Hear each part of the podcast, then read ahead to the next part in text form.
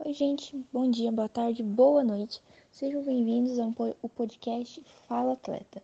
Hoje iremos falar um pouco sobre a Copa. Iremos entrevistar algumas pessoas perguntando o que elas lembram quando falamos sobre Copa. Oi, Olá, o que você sabe sobre a Copa do Mundo? o que eu sei da Copa do Mundo é que a Copa do Mundo é um evento é, que foi que surgiu em 1930 pela organização FIFA. É, o primeiro campeão foi o Uruguai, que hoje tem duas Copas do Mundo.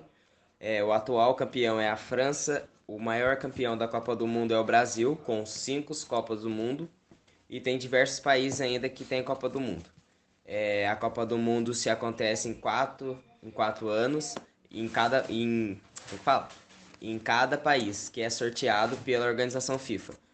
É, em quatro, quatro anos há o sorteio das fases de grupos e os dois primeiros da fase de grupos passam para as, o mata-mata. Aí do mata-mata acontece as oitavas, quartas, semis e finais.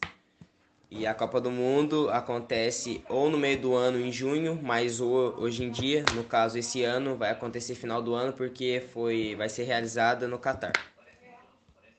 Muito obrigada. Oi, eu me chamo Juan e para mim a Copa do Mundo ela é bastante importante porque ela motiva vários jovens a seguirem seu sonho de se tornarem jogadores de futebol, além de ser um evento esperado por todos. A Copa do Mundo, a maior competição de futebol que existe atualmente, e é organizada pela FIFA.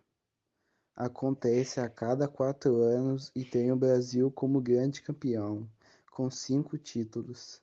Em 2014, a Copa do Mundo foi realizada no Brasil, que pela segunda vez recebeu o torneio. A Copa de 2018 foi na Rússia, onde quem ganhou foi a França de 4 a 2 para a Croácia.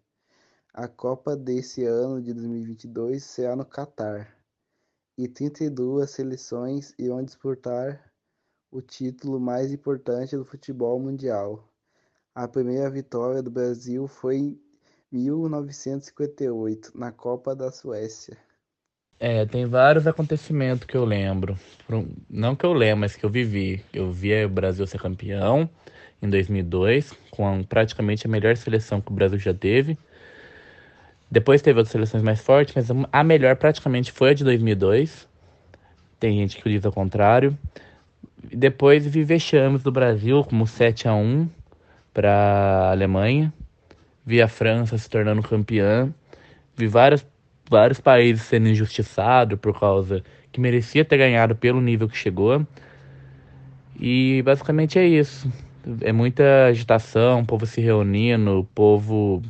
Todos os tipos de povos que se reúnem, não importa religião, não importa cor, não importa descendência, todo mundo unido torcendo pro país.